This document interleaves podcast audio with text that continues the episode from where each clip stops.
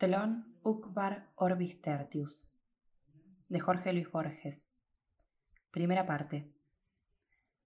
Debo a la conjunción de un espejo y una enciclopedia el descubrimiento de Ucbar. El espejo inquietaba el fondo de un corredor en una quinta de la calle Gaona, en Ramos Mejía.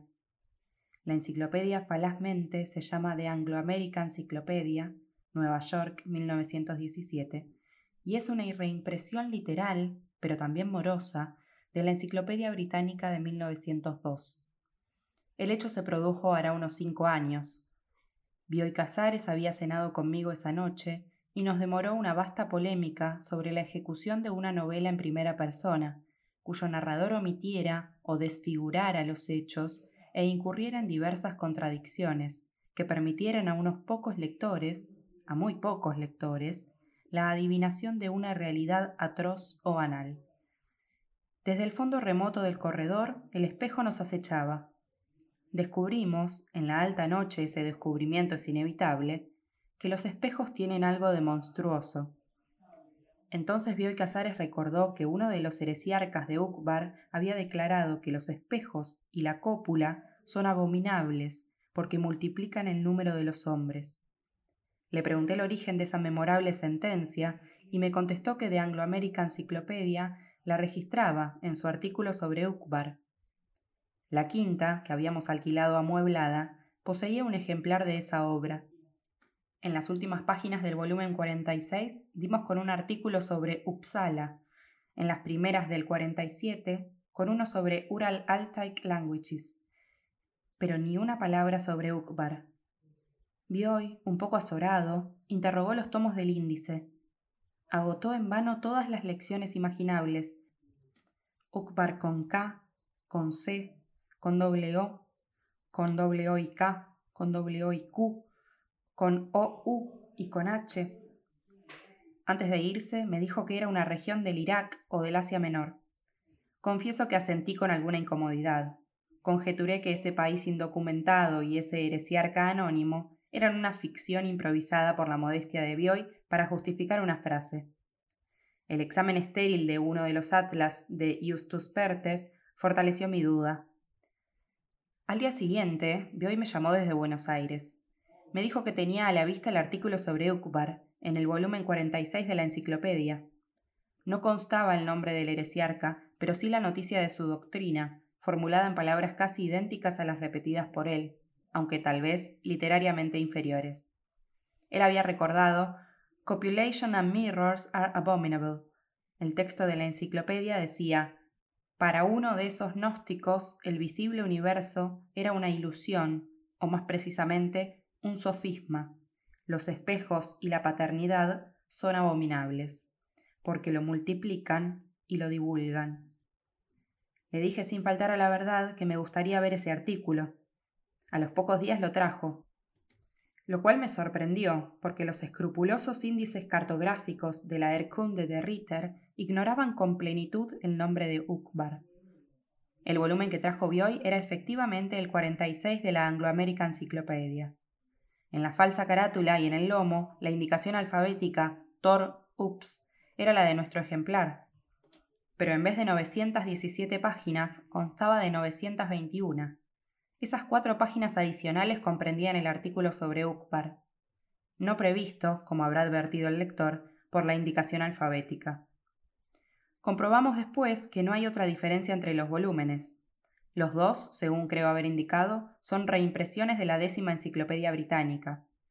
Bioy había adquirido su ejemplar en uno de los tantos remates. Leímos con algún cuidado el artículo.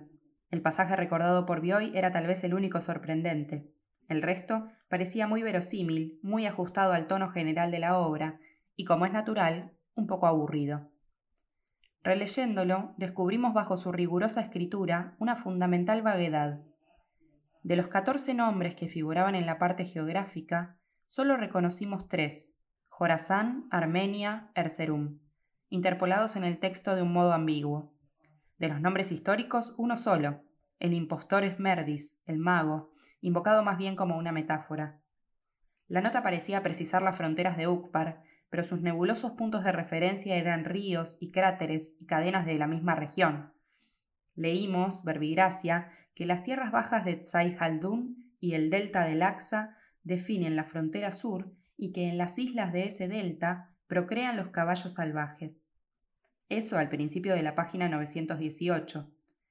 En la sección histórica, página 920, supimos que a raíz de las persecuciones religiosas del siglo XIII, los ortodoxos buscaron amparo en las islas, donde perduran todavía sus obeliscos y donde no es raro exhumar sus espejos de piedra.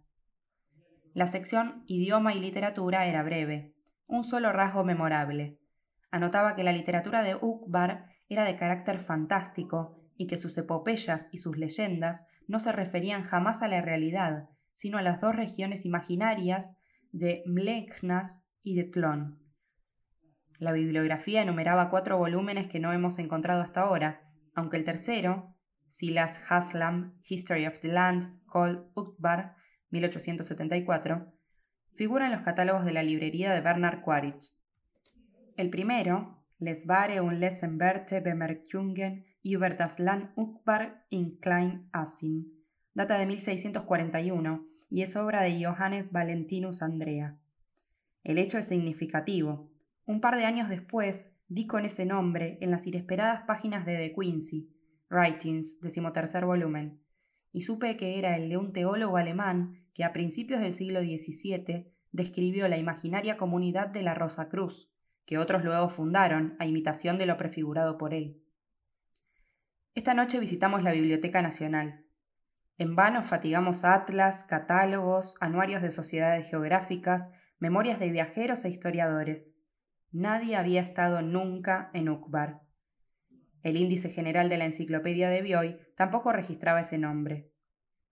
Al día siguiente, Carlos Mastronardi, a quien yo había referido el asunto, advirtió en una librería de Corrientes y Talcahuano los negros y dorados lomos de la Anglo American Encyclopedia. Entró e interrogó el volumen 46. Naturalmente, no dio con el menor indicio de Ukbar. Segunda parte.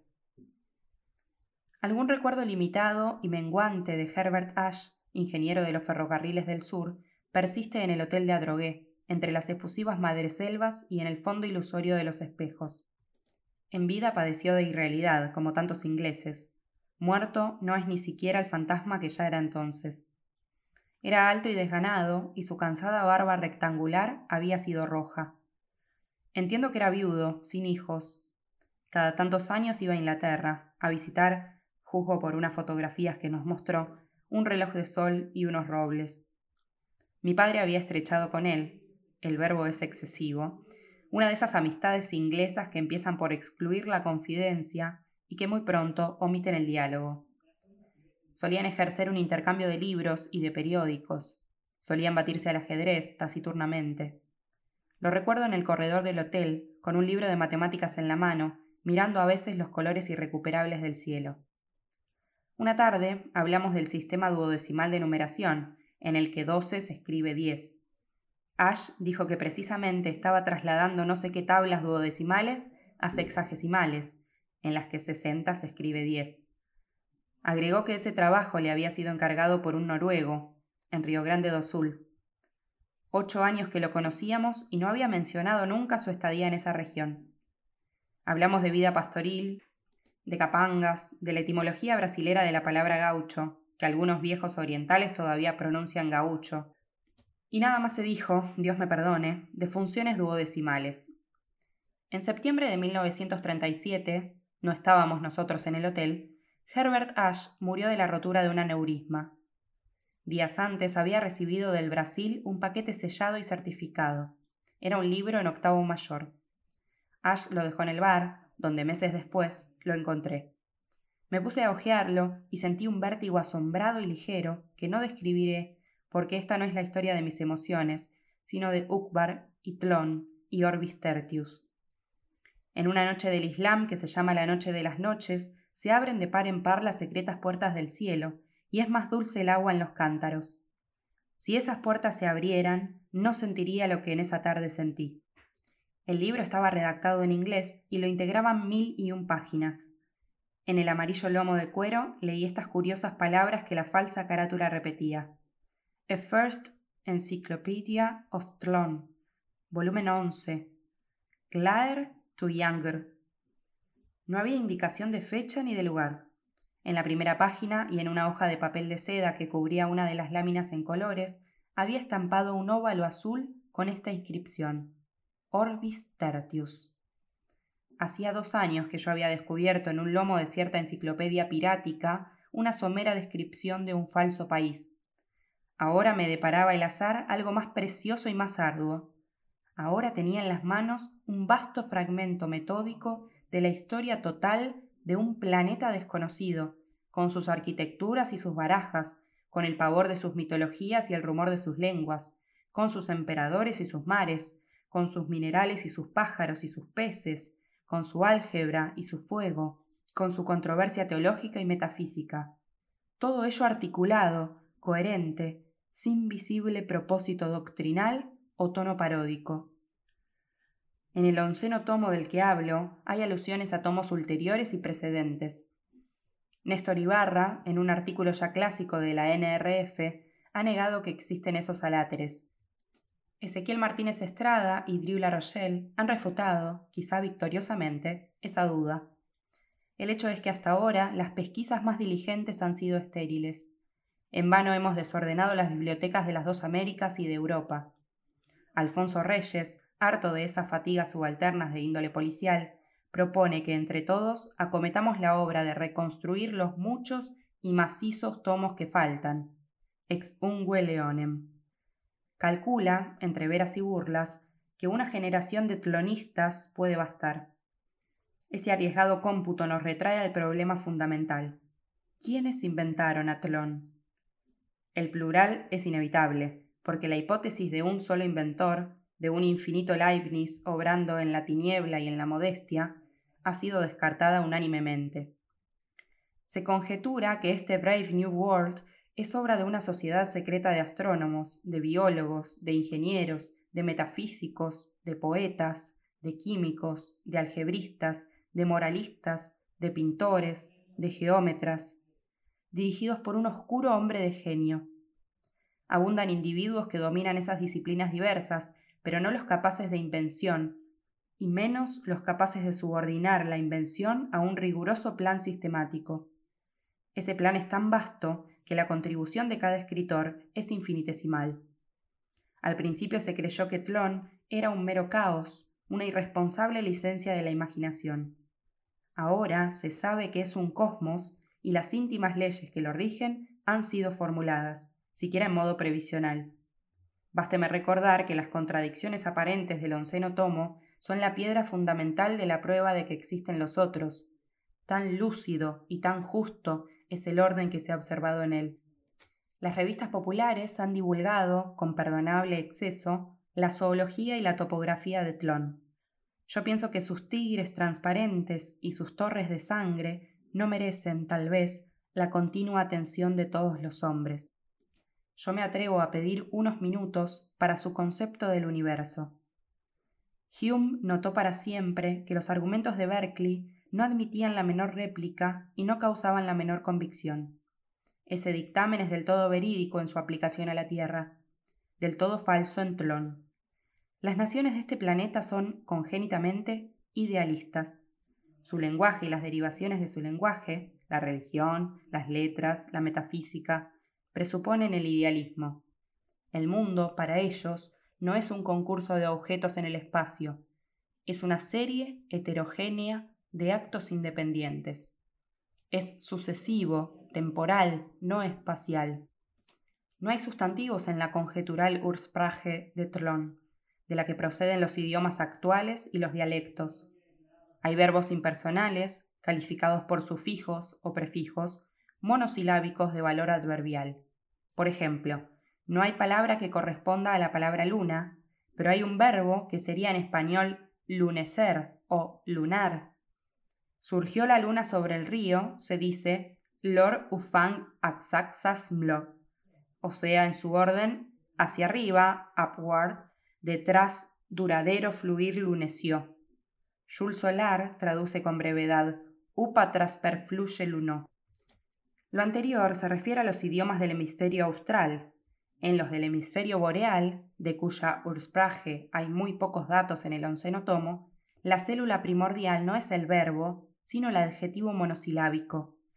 El sustantivo se forma por acumulación de adjetivos. No se dice luna, se dice aero claro sobre oscuro redondo o anaranjado tenue del cielo o cualquier otra agregación. En el caso elegido, la masa de adjetivos corresponde a un objeto real. El hecho es puramente fortuito. En la literatura de este hemisferio, como en el mundo subsistente de Meinong, abundan los objetos ideales, convocados y disueltos en un momento según las necesidades poéticas. Los determina a veces la mera simultaneidad, hay objetos compuestos de dos términos, uno de carácter visual y otro auditivo, el color del naciente y el remoto grito de un pájaro. Los hay de muchos, el sol y el agua contra el pecho del nadador, el vago rosa trémulo que se ve con los ojos cerrados, la sensación de quien se deja llevar por un río y también por el sueño. Esos objetos de segundo grado pueden combinarse con otros. El proceso, mediante ciertas abreviaturas, es prácticamente infinito. Hay poemas famosos compuestos de una sola enorme palabra. Esta palabra integra un objeto poético creado por el autor. El hecho de que nadie crea en la realidad de los sustantivos hace, paradójicamente, que sea interminable su número. Los idiomas del hemisferio boreal de Tlón poseen todos los nombres de las lenguas indoeuropeas y otros muchos más. No es exagerado afirmar que la cultura clásica de Tlón comprende una sola disciplina, la psicología. Las otras están subordinadas a ella. He dicho que los hombres de ese planeta conciben el universo como una serie de procesos mentales que no se desenvuelven en el espacio, sino de modo sucesivo en el tiempo. Spinoza atribuye a su inagotable divinidad los atributos de la extensión y del pensamiento.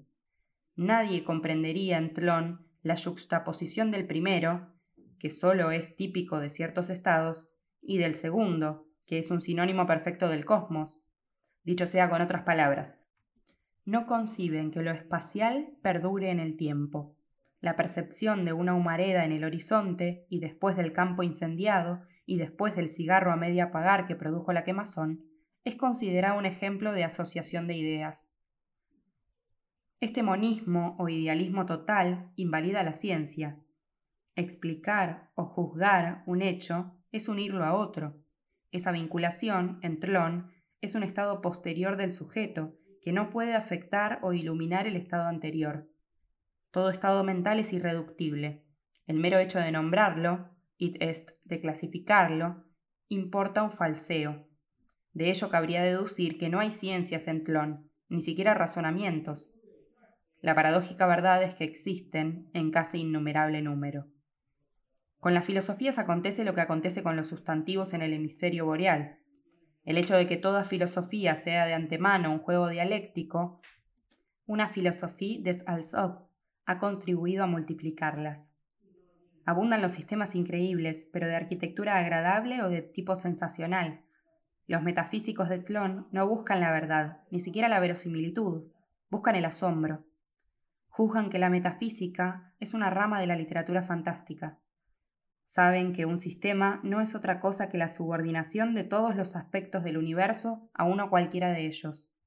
Hasta la frase todos los aspectos es rechazable porque supone la imposible adición del instante presente y de los pretéritos. Tampoco es lícito el plural los pretéritos, porque supone otra operación imposible. Una de las escuelas de Tlón llega a negar el tiempo, razona que el presente es indefinido, que el futuro no tiene realidad sino como esperanza presente, que el pasado no tiene realidad sino como recuerdo presente. Otra escuela declara que ha transcurrido ya todo el tiempo y que nuestra vida es apenas el recuerdo o reflejo crepuscular, y sin duda falseado y mutilado, de un proceso irrecuperable. Otra, que la historia del universo, y en ellas nuestras vidas y el más tenue detalle de nuestras vidas, es la escritura que produce un Dios subalterno para entenderse con un demonio. Otra, que el universo es comparable a esas criptografías en las que no valen todos los símbolos y que solo es verdad lo que sucede cada 300 noches. Otra, que mientras dormimos aquí, estamos despiertos en otro lado y que así cada hombre es dos hombres.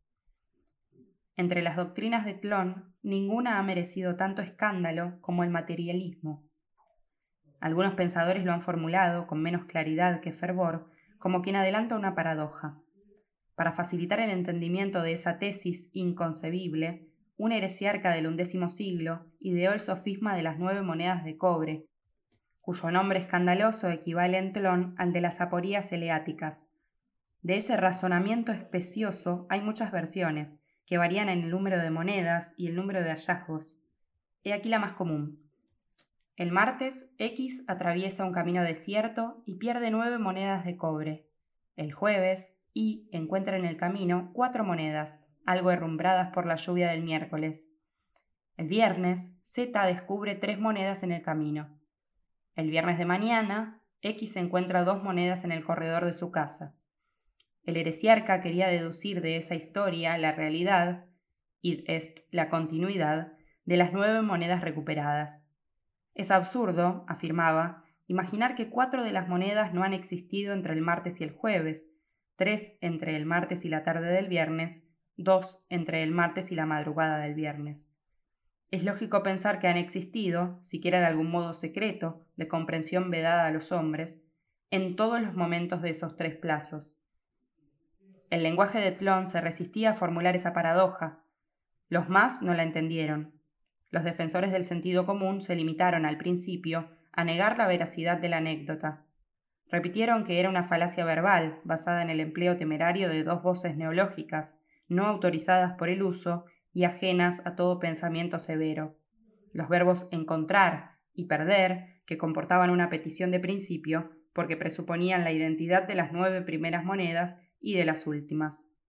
Recordaron que todo sustantivo, hombre, moneda, jueves, miércoles, lluvia, solo tiene un valor metafórico. Denunciaron la pérfida circunstancia, algo herrumbradas por la lluvia del miércoles, que presupone lo que se trata de demostrar, la persistencia de las cuatro monedas, entre el jueves y el martes. Explicaron que una cosa es igualdad y otra identidad, y formularon una especie de reductio ad absurdum o sea, el caso hipotético de nueve hombres que en nueve sucesivas noches padecen un vivo dolor. ¿No sería ridículo, interrogaron, pretender que ese dolor es el mismo?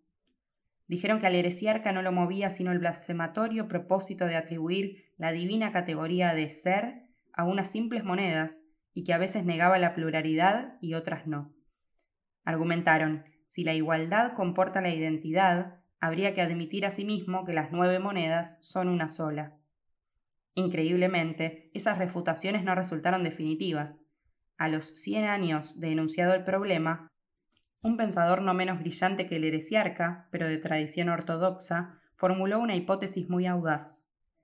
Esa conjetura feliz afirma que hay un solo sujeto, que ese sujeto indivisible es cada uno de los seres del universo, y que éstos son los órganos y máscaras de la divinidad.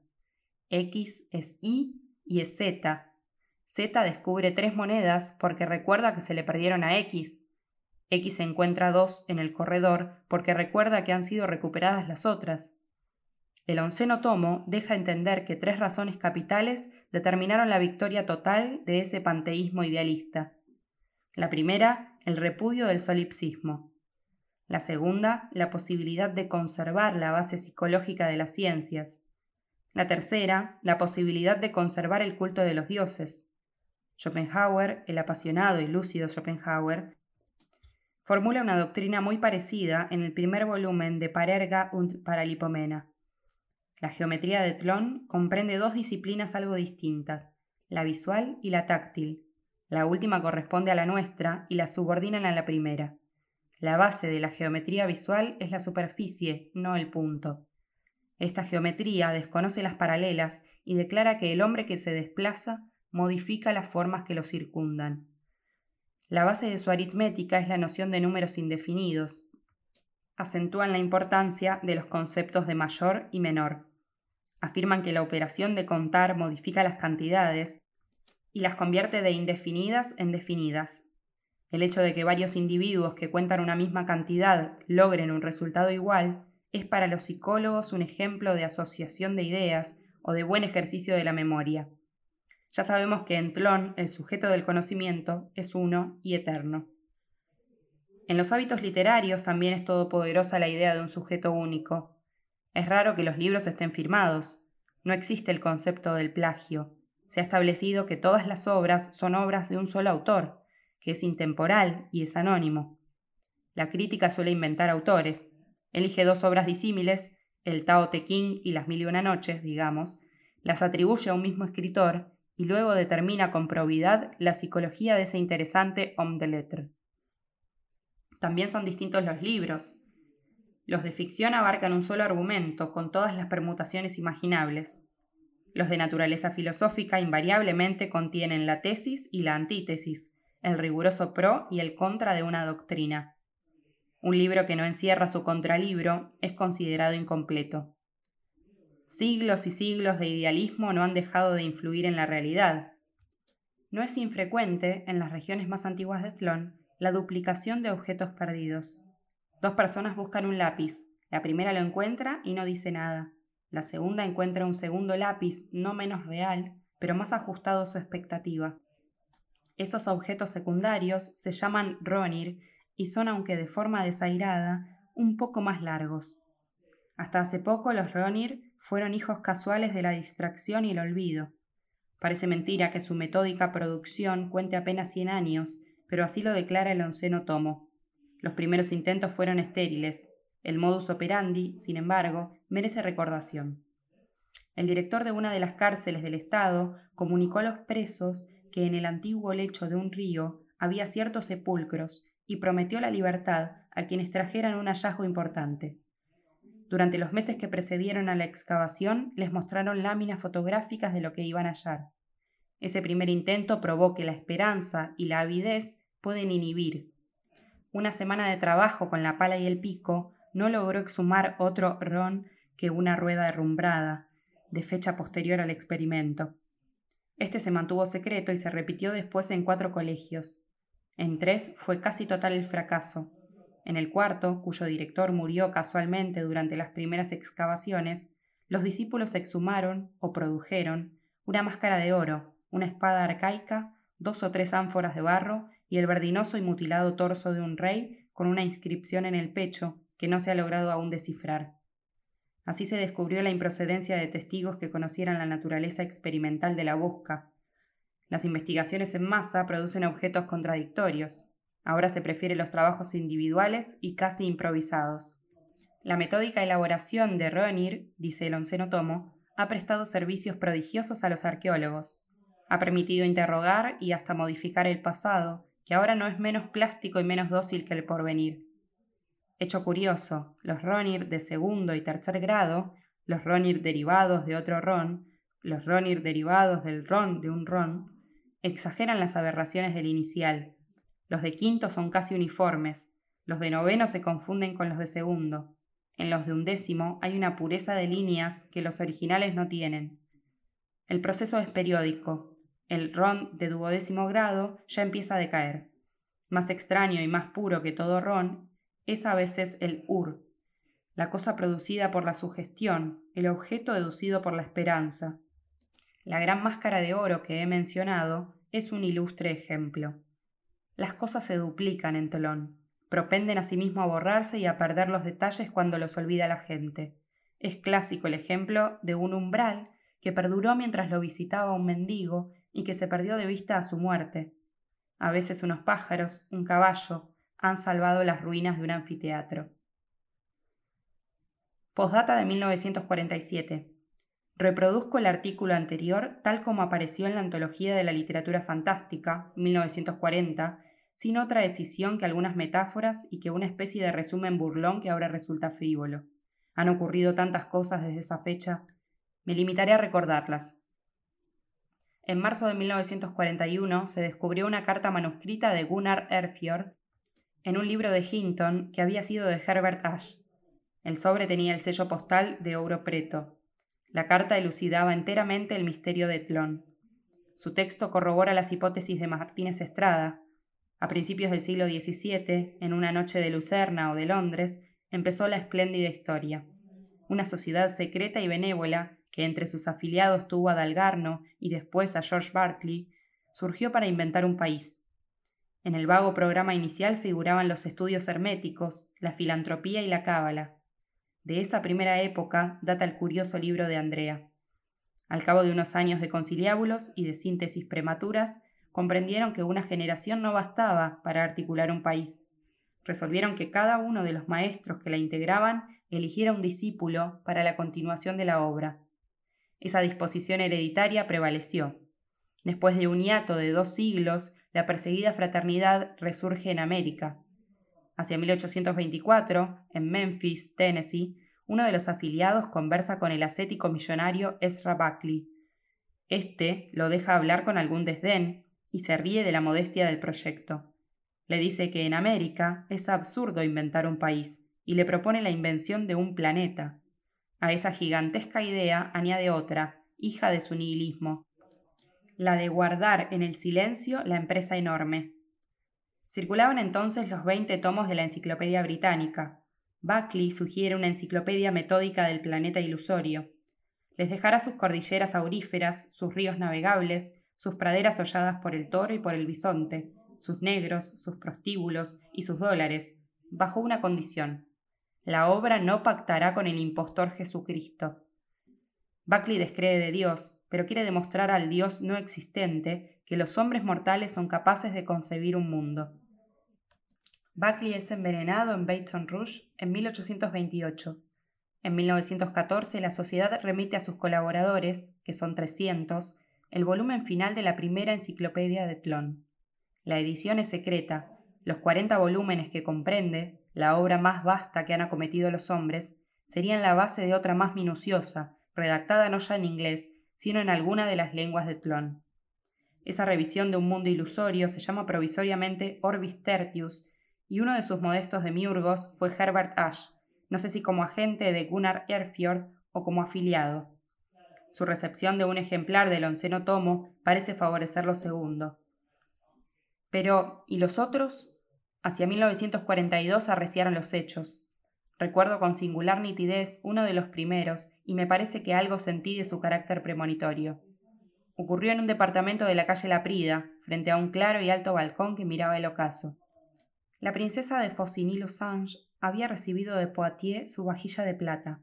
Del vasto fondo de un cajón rubricado de sellos internacionales iban saliendo finas cosas inmóviles. Platería de Utrecht y de París con dura fauna heráldica, un samovar, entre ellas, con un perceptible y tenue temblor de pájaro dormido, latía misteriosamente una brújula. La princesa no la reconoció.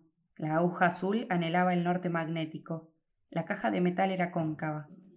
Las letras de la esfera correspondían a uno de los alfabetos de Tlón. Tal fue la primera intrusión del mundo fantástico en el mundo real. Un azar que me inquieta hizo que yo también fuera testigo de la segunda. Ocurrió unos meses después, en la pulpería de un brasilero, en la cuchilla negra.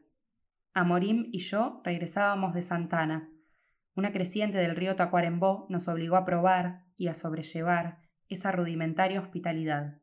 El pulpero nos acomodó unos catres crujientes en una pieza grande, entorpecida de barriles y cueros. Nos acostamos, pero no nos dejó dormir hasta el alba la borrachera de un vecino invisible, que alternaba de nuestros inextricables con rachas de milongas, más bien con rachas de una sola milonga. Como es de suponer, atribuimos a la fogosa caña del patrón ese griterío insistente. A la madrugada, el hombre estaba muerto en el corredor. La aspereza de la voz nos había engañado. Era un muchacho joven. En el delirio se le habían caído del tirador unas cuantas monedas y un cono de metal reluciente, del diámetro de un dado. En vano un chico trató de recoger ese cono. Un hombre apenas acertó a levantarlo. Yo lo tuve en la palma de la mano algunos minutos. Recuerdo que su peso era intolerable y que después de retirado el cono, la opresión perduró. También recuerdo el círculo preciso que me grabó en la carne. Esa evidencia de un objeto muy chico y a la vez pesadísimo dejaba una impresión desagradable de asco y de miedo.